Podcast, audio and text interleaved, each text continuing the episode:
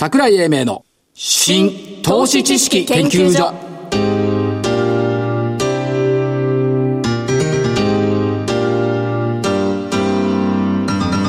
この番組は NPO 法人日本 IFA 協会の協力でお送りします。こんにちは。新投資知識研究所所長の桜井英明です。そしてコメンテーター日本 IFA 協会副理事長正木昭夫さんです。はい。日本 IFA 協会の正木です。よろしくお願いします。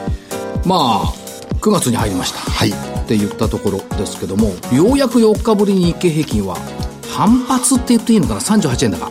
反発までちょっといってないような感じがしますただまあ昨日トピックスも上がってましたからトピックス JPX400 は続伸というところになって売買代金も2日続けて2兆円超えてきたって言ったところ値上がり銘柄数1432はい。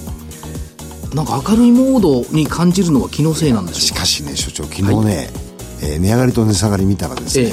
今日の反対だったんですよね。そうですね。90%強ぐらいが新安でも多かったし。ですね。だそこでね、はい。こうみんなのように悲観論にならずえー無論。明るいところを見ていきたい。もうそれはもう全然いいなし。始まりましたよ。はい日経長官連載小説。はおっしゃってましたね「由楽にてはい。いきなり濡れ場のスタートそうなんですよ」ね。はい。最初に発した38歳の駐在員妻との常時女の言葉もう帰らなくちゃ。こっから始まったんですよ。そうです。で、えーキーワードプライドと好奇心。で主人公の言葉。なんだったらもう一遍どう？これはね愛のルケージからね久々に来たなと私の想像通りのオープニングの言葉です。ガンク上海にも似てるな。はい。場所は上海からシンガポールに移ったと。言ったところですけども。やっぱりねその朝からね明るいものを読まなきゃいかん。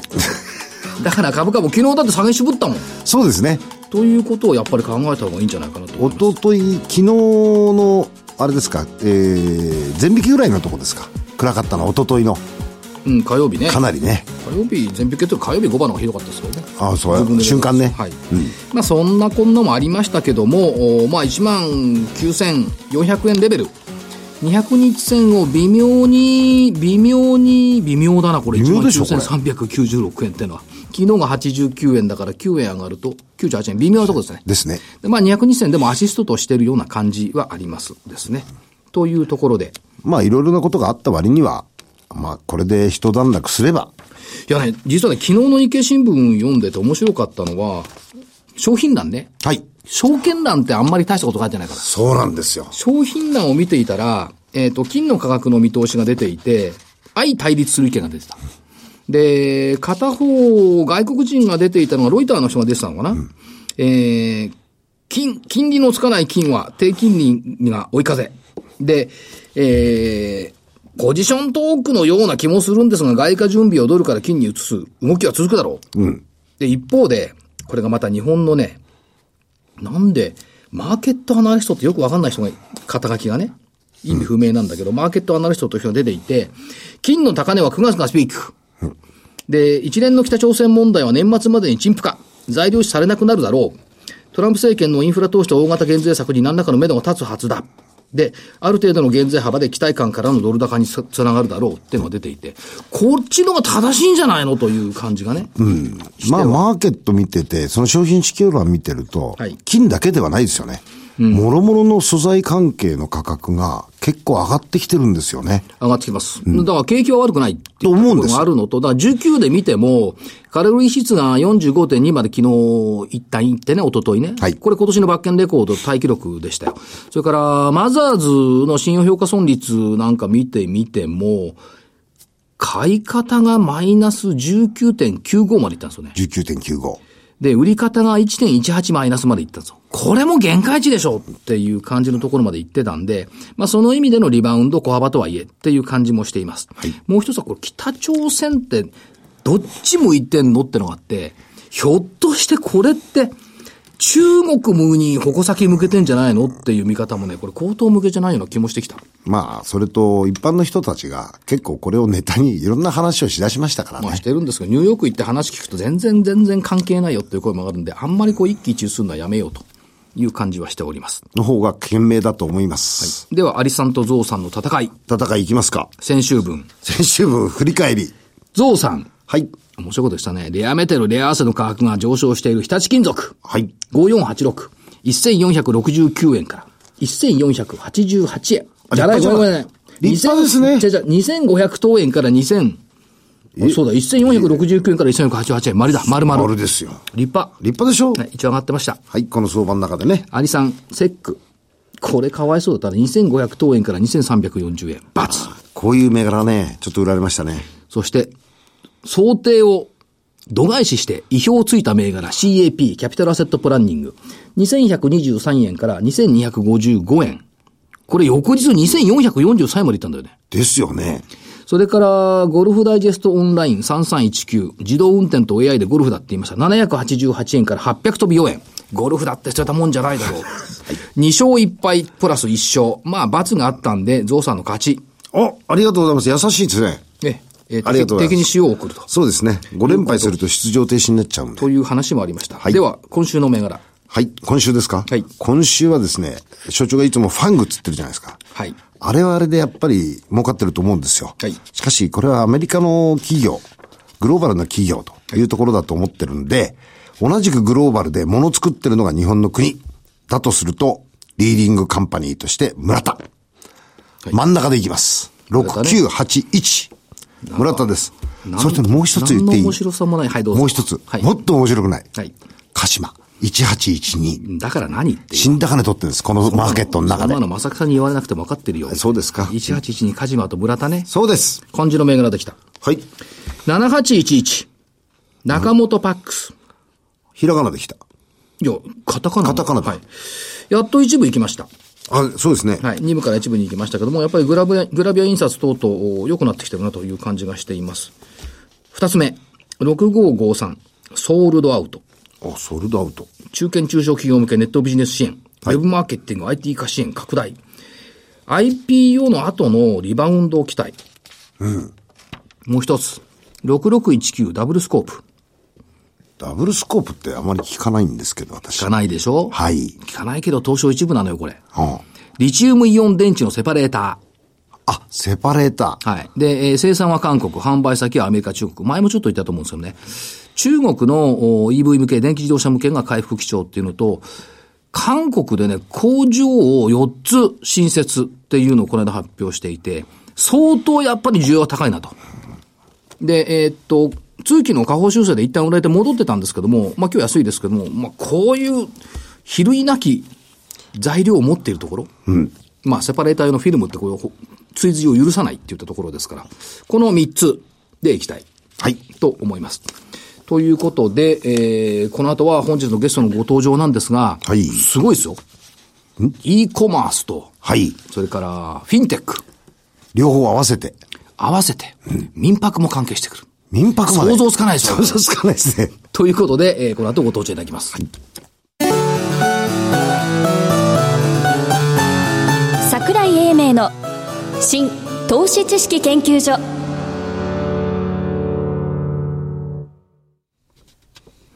それでは本日のゲストご紹介いたしましょう。証券コード3031、東証一部上場株式会社ラクーン、えー、取締役財務担当副社長、今野圭一さんです。こんにちは。こんにちは。よろしくお願いします。よろしくお願いしま河野と申す。します。このラクーンっていう名前がいつも覚えにくい。ですね。もともと覚えにくくてすぐ、なんだこれはって思うようにつけた名前。はい、その通りです。どういう名前か、どういう意味なんだってつい考えちゃうんですよ。ない。そうですね。特に意味はないです。はい。ない。しかし、えー副社長、業績第一半期、いいですね。そうですね。あの、まだ期が始まったばかりですけども、はいあの、比較的、あの、まあ、好調といいますか、あの、予定通りの進捗になってますね。二桁の増収増益第一半期はいということですが、これどこが良かったんでしょえっ、と、我々あの EC の事業と、あと、はまあ、決済関係でペイドという事業と、ええ。あと、まあ、売掛金の保証っていう、まあ、保証事業3つやってますけども、あの、第一四半期に関しましてはですね、あの、まあ、基本的にはすべて、えー良かったという状況ですね。で、特にあの、昨年ですね、ええ。まあ、EC 事業、あの、我々の、まあ、今のところ主力なんですけども、ここが、あの、若干伸びなみ、伸び悩みを見せていたのが、はいあの、今期から復調しているというのが、はいあの、大きなところですね。これ国内外ともにですか？はい。そうですね。はいあの、そうですね。あの、スーパーデリバリーっていうのはアパレルと雑貨の、まあ、B2B の e コマースという、はいまあ、事業なんですけども。B2B っていうことは、あー製造業さんと問屋さんみたいな感じですよね。えっ、と、そうですね。あの、製造業と小売りですね。小売さんはい。我々が、我々のサイトを通じて全国の小売店さんがわ物を仕入れていただくという、はいまあそのサイトなんですけども、これがまず国内と海外に分かれてます。はいで、海外の方がいわゆる、あの、越境 EC と言われるような事業なんですけども、その海外の方がですね、非常に伸び率が高くて、はいまあ前年比で、えっ、と、68%ぐらい、はい68.9ですね、の伸びになってます。これ日用品、化粧品、ベビー用品の取り扱い数が増えてきたとありはいますが。、そうですね。あの、やはり海外ですね。まあ、これ国にもよるんですけども、ええやはりまあ、そのあたりのですね、商品の需要が非常に強いんですね。はいで、我々としてはそこら辺の、まあ、取り扱いですね、ええの品目も増やしたというところが構想しておりますね。なるほど。あとは、国内はどうですか？小売事業以外の事業者っていうのがやっぱり出てきてる？そうですね。これあの昨年の8月からの、まあ、新しいな、新しい取り組みなんですけども、はい 我々今まで、えーまあ、全国の、国内においては全国の小売店様、あの、専門だったんですね。ええで、それが昨年の8月から、あの、まあ、企業さんではあるんですけども、はいただ小売りでない方はいも対象にしたんですね。ええそれがあの非常にあのヒットしているというか、あの伸び率が大きいということですね。差し支えない範囲でお伺いできれば、小売以外の企業さんでどんな感情にしたらいいですか、あの、なかなか想像つかない部分だと思うんですけど、まあ、いろいろいましてですね、ええあの、まあ、面白いのは民泊の業者さんね。民泊あはい。民泊の方々が部屋に揃える家具だとか、はい。こういったものをそうですね。大量に仕入れる。はい。家具、そうですね。あの、ベッドだとか、タンスだとか、はいはまあそういったものを我々のサイトで、えっ、と、まあ、買っていただいて、はいそれで部屋を作っていただくという、そういった動きが、あの、ありますね。社長、ちょっといいですか、はいはいこれどのぐらいの値段で買えるんですか？えーとですね、あの、我々、あの、いやいやおおよそですよはい。あの、卸売という立場でやってますので、あの、まあ、どれくらいってなかなか難しいんですけども、あの、相当安いです。まあ相当安い少なくとも小売価格より安い。ずいぶん安いですね。まあ、小売価格からすると、まあ、まあ、会社によりますけど、大体半額とか、ほらそれぐらいのイメージで。いや、これ個人は、個人は買えないから。そうですね。はい個人は。正木さんはすぐリーサトイから自分が、自分が買おうかなと思うでしょ。はいダメなの。でも民泊はのそういった需要の想定っていうのは多少ありましたですか？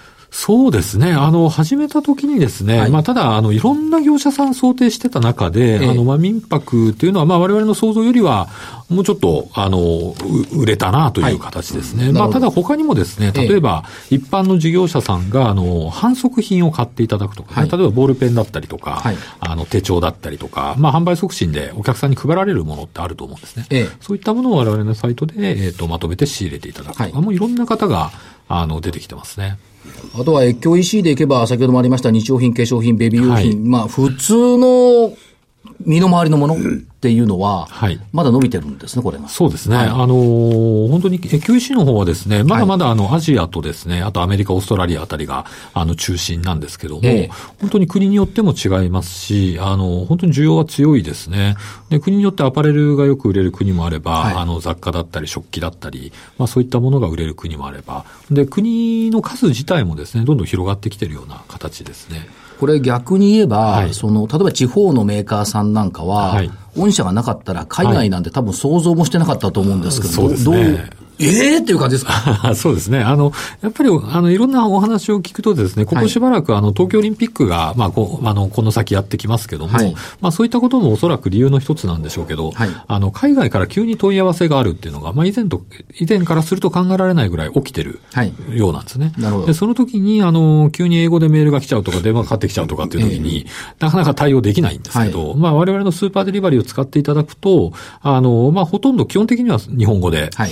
あの、配送も、配送っていうのは、例えば、えー輸出ってインボイス作ったりとか、はい。まあ、いろんな、あの、めんどくさい作業がいろいろあるんですけども、そういったこともすべて我々の方で代行させていただくので、まあ、国内に売るのとほとほとんど同じ感覚で海外にも売れるということになりますね。今までとビジネス形態が、はい。全く変わっちゃう、はい。地球の裏側から裏側から注文来ちゃったで、母ちゃんどうするみたいな、こういう世界ですよね。そうですね、はい。それがもう本当に国内に売るのと、本当にほぼ同じはい。形でできるということですね。あとはもう一つ、ペイド事業。これも一つの大きな柱ですけども、こちらいかがでしょうか、はい、はい、こちらもですね、あの、非常に順調ですね。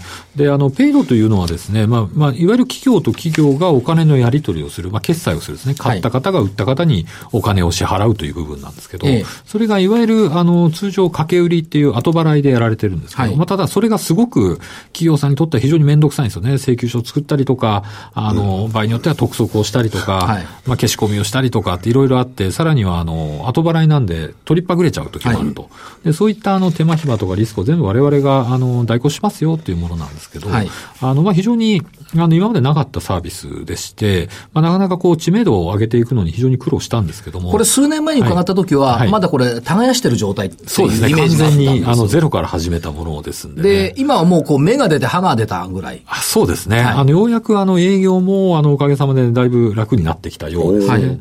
はいはい。で、あの、まあ、割とですね、あの、有名な企業さんだったり、はい、まあ、名前の知られているような企業さんにも使っていただけるようになったので、それがまあ、またあそこが使ってるならということで、まあ、次の営業につながっていくという好循環が生まれて広がりが出てきてる。はい。あとあの、最近のビジネスモデルとして、はい。定額自動請求って結構増えてきてます、はい、これに対する対応も大きくなってきてるそうですね。あの、これはですね、これもやはり昨年度の末ですね、4月あたりから始めさせていただいてるんですけども、はい、まあ、最近ってあの、回避制のビジネスとかですね、えー、月額定額のビジネスってすごく増えてると思うんですね。はい、そういったものはですね、まあ、概して、あの、金額も一件あたり非常にちっちゃかったりするんですけど、はい、まあ、そういった時の、あの、請求とか回収って、やっぱりこれが非常にめんどくさいんですよね。はい、で、それもですね、我々に、あの、もう全部丸投げしてくださいというような、いうようなものですね。非常に、あの、需要が強いですね。回避って忘れるんですよ。あそうですね。忘れがちです、ね。忘れちゃうんですよ。はい、引き落としにでもしない限り、ね、自動にしないと無理ですね。はいと、まあ、その辺もこれ伸びてきてる。それと、あと、これも新たに直近で、直近とか、まあ、ずっと温めてこられた保証事業。はい、はいこれがいろいろ増えてきてますよね。そうですね。保証事業というのはですね、あの、まあ、売掛金の保証というそのものなんですけども、はい、あの、まあ、あの、通常、まあ、企業さんと企業さんで掛け売りで取引されてますんで、はい、まあ、あの、売り手の方がですね、余震リスク、まあ、いわゆる未回収のリスクを取られてるんですね。はいそのリスクに対して、あの、我々が保証しますよと。まあ、保証料いただいておければ、万、いただいておけばですね、万が一の時に我々が代わりにお支払いしますよというものなんですけども、はい、これもですね、非常にあの、順調に、まあ、残高が積み上がってきていると。今、えっ、ー、と、第一四半期末で120億ぐらいですね、はい、まで積み上がってきているという形ですね。あとは、ここでちょっと目新しかったのが、ここ数年だと思いますが、はい、事業用家賃保証サービス。はい。普通の居住用家賃じゃなくて、はい、店舗とか事務所の家賃保証。そうですね。これが伸びてるんですね。これはですね、本当に非常に順調でして、大体今月に2億円から3億円ぐらいですかね、あの残高が増えてるような形なんですけども、まあやってることはですね、はい、あの、事業者さんが、えー、事務所を借りるとか、家賃を借りる、あ、家賃、ごめんなさい、えー、お店を借りるとか、はい、まあそういった時に当然毎月家賃を払われるわけですけども、その家賃が、あの、払われなくなるリスクって当然、大家さん持たれてますんで、で、その家賃の支払いをですね、大家さんに対して保証させていただくというサービスですね。これ、貸し手にとってみても、はい。その、業績が危なくなった会社の社長さんの保証よりは、はい。こういう家賃保証の方が安心のような気がするんですいや、そう。おっしゃる通りでして、えー、あの、昔からよく言われていることですけど、銀行の借り入れなんかもそうですけども、はい、あの、社長さんの連帯保証っていうのが当たり前にやられてたんですけど、まあ、会社がダメになると大抵社長さんもっていうのは、ありますので、はい、あまりこう、観光的にやられてましたけど、あまり実際意味がないんじゃないかという話で、昔からあったと思うんですね。で、そこで我々のようなですね、保証会社が出てくるということですね。第三者による保証っていうのは大きいですね。安心っていう面では。そうですね。安心していただいて、ですんで、まあ、オーナーさんもですね、まあ、割と積極的にですね、じゃあ保証使うよという声をいただくケースが多いですね。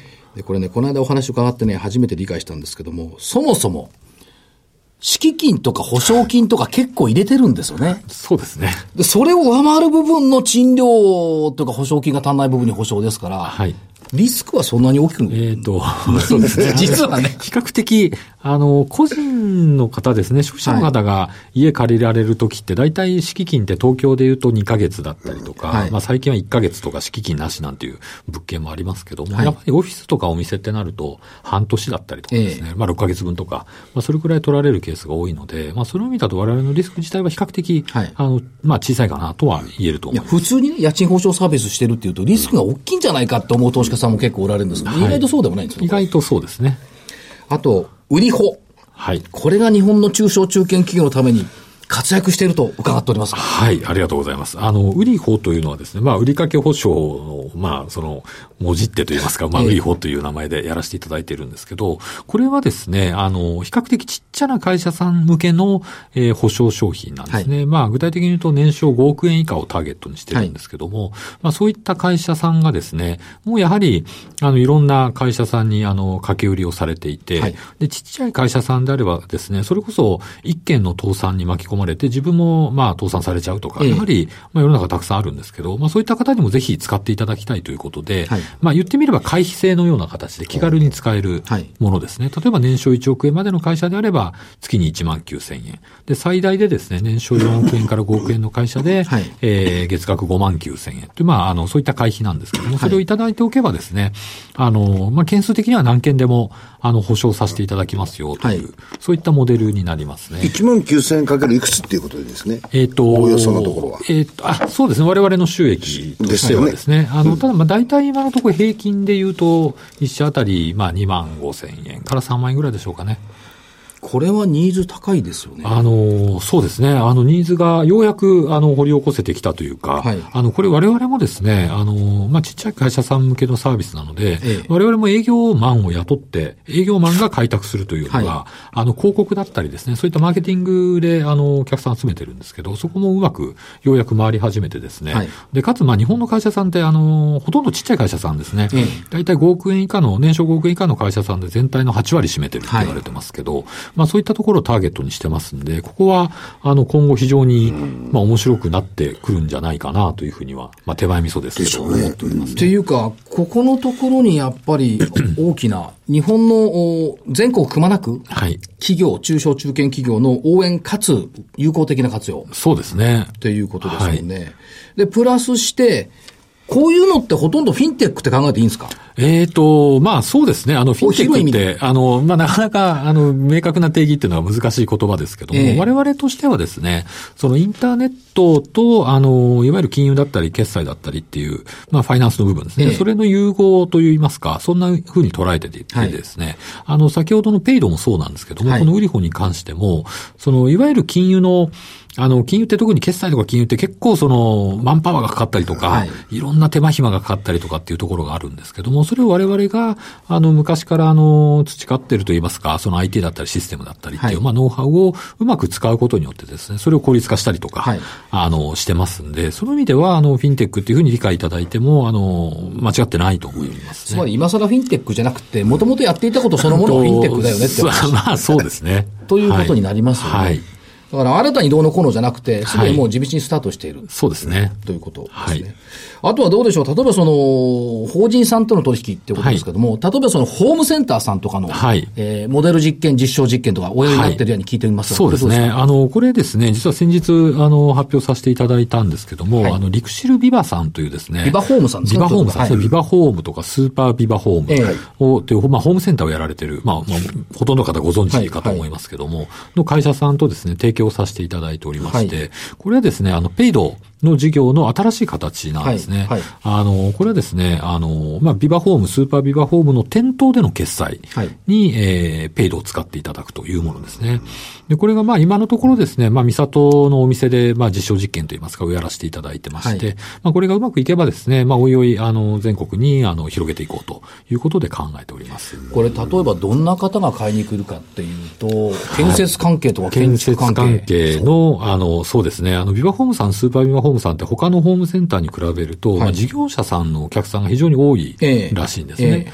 あの、建築現場の親方がですね、ええ。まあ、あの、まあ、下の方にですね、はい。これ買ってこいや今までですと、現金渡して、は いええちょっと釘買ってきてよとか、あの、トンカチ買ってきてよみたいなことをやっていたのを、まあ、やはり、まあまあ、た多かれ少なかれやはり不安を持たれるケースが多いので、で、それを後払いで、はい。いわゆる請求書払はい。いできるようにするというのが、この、えー、ビワホームさんとの、まあ、取り組みということになりますね。これどっちも楽じゃないですか？あの、非常に楽だと思いますよ。はい。だっていちいちお金渡して細かいお釣りもらってこいって言って出すのも大変だし、はい。これペイドで後払いにしてもらえば、こここれ持ってけばいいんだから。そうですね。そういうことですね。はい。一回やったらやめられないですね。そうですね。あの、まあ、B2B って基本的にそうですね。やはり一回やっていただいて、あとはまあ便利だっていうふうに思っていただければ、こう、継続して使っていただけるっていうのが、まあ、B2B の特徴でもありますね。逆に言えば、ペイドとかなくなっちゃうと、困るんですよね。あの、まあ、困る方をたくさん、あの、困るということは、これはやっぱり必要不可欠だそうですね。っていうことと、あとは明確な将来展望ということでいきますと、将来どっちの方を御社目指してると考えていいですか？えっ、と、うん IT の部分、あの、EC の部分とってことですか、はいうん、そこはですね、非常に難しい質問なんですけど。も。企業秘密だからあまり言えないみたい、な。あの、まあ、EC とですね、はい。あと、フィンテック関係って、あの、まあ、我々両方やってますけども、はい。あの、やはり我々としては、まあ、両方伸ばしていきたいんですね。えで、どちらに特に注力してるというわけではなく、なるほど。あの、両方、あの、まあ、伸ばしていくというのが、まあ、まあ、お答えになってるかどうかわからないですけど。逆に言えば、顧客ニーズあるところに楽があり、みたいに考えていいですか？そうですね。はい。あの、我々ですね、えーまあ、企業さんがですね、あの、活動するときの、こあの、いろんなめんどくさいところはい。を効率化したり、便利化したりっていう、するのが我々の使命だっていうふうはい。に考えておりまして、まあ、そういう意味だと、まあ、今やってる事業はまさしくそうですし、今後もですね、お客さん、お客さんといいますか、企業さんが不都合を感じられている部分を見つければ、で、それを、えー事業化していくということになりますね。現場の欲しいものを現場に提供して。そうですね。めんどくささを全部引き受けてくれる。そうですね。私の真逆の世界です。そういうことですね。投資家さんにメッセージを最後一言頂戴できはいますか？。あの、我々なかなか、まあ知名度もまだまだないんですけども、あの、特に B2B ということもありまして、まあそのような状況なんですけども、まあぜひですね、我々やってる事業をまあ知っていただいて、あの、業績の方もですね、あの、ちょっとチェックいただいてですね。めちゃくちゃいいですからありがとうございます。あの、投資の方もご検討いただければと思ってますので、今後ともよろしくお願いいたします。ありがとうございました。ありがとうございました本日のゲスト、覚えてくださいね。証券コード3031。東証一部上場株式会社楽雲さんですからね。えーご登場いただいたのは取締役財務担当副社長、今野聡さんでした。はいありがとうございまありがとうございました。資産運用の目標設定は人それぞれにより異なります。個々の目標達成のために独立、中立な立場から専門性を生かしたアドバイスをするのが金融商品仲介業 IFA です。NPO 法人日本 IFA 協会は企業 IR 情報を資産運用に有効活用していただくため、協賛企業のご支援のもと、この番組に協力しております。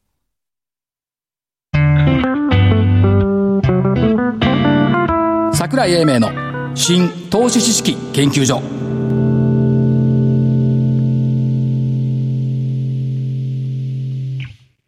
この番組は NPO 法人日本 IFA 協会の協力でお送りしました。なお、この番組は投資その他の行動を勧誘するものではありません。投資にかかる最終決定はご自身の判断で行っていただきますようお願いいたします。